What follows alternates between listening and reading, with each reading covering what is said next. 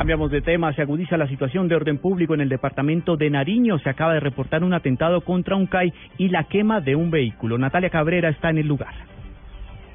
Hola, ¿qué tal? Muy buenas tardes. Pues a esta hora las autoridades confirman que un nuevo artefacto explosivo fue lanzado por desconocidos hacia el CAI del barrio La Ciudadela del municipio de Sumaco. También en el sector del PIN de la vía que de Sumaco conduce hacia Pasto, una camioneta de un consorcio eh, contratista que hace mantenimiento de las redes fue incinerado en las últimas horas a manos de dos personas desconocidos. Y por supuesto, la policía refuerza la seguridad en el municipio de Sumaco y también en la vía al mar está reforzada por las unidades militares. Desde el puerto nariñense, Natalia Cabrera, Blue Radio. Desde España, el procurador Alejandro Ordóñez expresó su inconformismo con la propuesta de reducir penas a abusadores de menores. Vamos a Madrid, el corresponsal de Blue Radio, Enrique Rodríguez. Continúa la gira del Procurador General de la Nación, Alejandro Ordóñez, por España. Hoy, en compañía de la Fiscal General del Estado, Consuelo Madrigal, el político Antonio Garrigues y el catedrático y rector de la Universidad de Nebrija, Juan Cayón, el procurador intervino en la mesa redonda denominada El papel de la justicia en la sociedad, la lucha por un mundo mejor, organizada por la propia Universidad Antonio de Nebrija. Allí se refirió, entre otras cosas, a la intención de la Fiscalía de reducir las penas para aquellos delincuentes sexuales con ataques a menores. Mire, yo no estoy de acuerdo. Las restricciones que existen en la actual normatividad han sido beneficiosas. Yo creo que por la gravedad del delito, este género de beneficios eh, no deben prosperar. Mañana el procurador estará presente en la Real Academia de Jurisprudencia y Legislación, donde en sesión pública ofrecerá una conferencia bajo el título La justicia y el derecho ante el conflicto. En Madrid, España, Enrique Rodríguez, Blue Radio.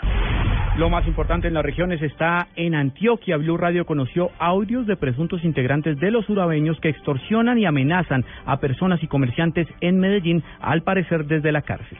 Nos informa Byron García. En una de las llamadas telefónicas, un presunto extorsionista del clan Osuga intimida a una mujer que se nota asustada. Le hago este llamado para que amablemente usted me asista a una reunión que le he convocado para el día de hoy en la Comuna 13. La seguridad para usted y para la familia corre por nuestra cuenta. La conversación sube de tono. El presunto delincuente hace la advertencia temeraria de atentar contra la vida de los familiares más cercanos de la mujer. Bueno, señora Claudia, veo que usted este llamado como un saboteo. De igual forma, yo me hago respetar. En este momento la declaro objetivo militar con pistola. Las autoridades señalaron que se trata de una modalidad utilizada por internos de algunas cárceles. En Medellín, Byron García, Blue Radio.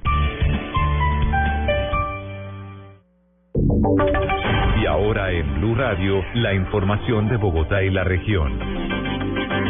En noticias del centro del país, el alcalde de Bogotá aseguró que sí está contemplada la utilización de las reservas de la empresa de energía de Bogotá y la ETB para financiar las obras del metro. Daniela Morales. El alcalde de Bogotá, Gustavo Petro, respondió a los cuestionamientos sobre las reservas para financiar la primera línea del metro de algunas empresas que son, según él, propiedad del distrito. Además de esto, el mandatario distrital señaló que los recursos están garantizados de por lo menos 4 billones de pesos. El distrito capital es propietario de aproximadamente 4 billones de pesos en reservas en su empresa EB y ETB. Y adicionalmente tienen el presupuesto hasta 2.4 billones de cupo de endeudamiento con destino al metro si se aprueba en el Congreso. Además, insistió en que no pueden existir más obstáculos para la construcción de la primera línea. Daniela Morales, Blue Radio. El IDU defendió la gestión de la administración distrital tras la denuncia desde el Consejo de Bogotá en torno a las obras que están paralizadas en la capital del país. Jorge Morales. Tras las denuncias del concejal Miguel Uribe, en las que afirmó que la alcaldía de Gustavo Petro solo hará la mitad de las megaobras que prometió en campaña, el director del IDU, William Camargo, explicó por qué varios proyectos no se han podido ejecutar de acuerdo a lo planeado. Hay unas obras que efectivamente por un tema de decisión frente al tema de el metro se aplazaron para decisión, eh, pero digamos la mayoría de obras que tenían recursos de valorización y cupo están en este momento en ejecución. ¿Qué obras se aplazaron? Están, digamos, a la espera de la discusión de COPES. Las obras de la Boyacá, obras para la integración, eh, uno de los cables por un tema presupuestal eh, y eh, una obra en eh, Tintal Altacia. Camargo también afirmó que a mediados del próximo mes espera que inicie la licitación para el metrocable en Ciudad Bolívar. Jorge Eduardo Morales, Blue Radio.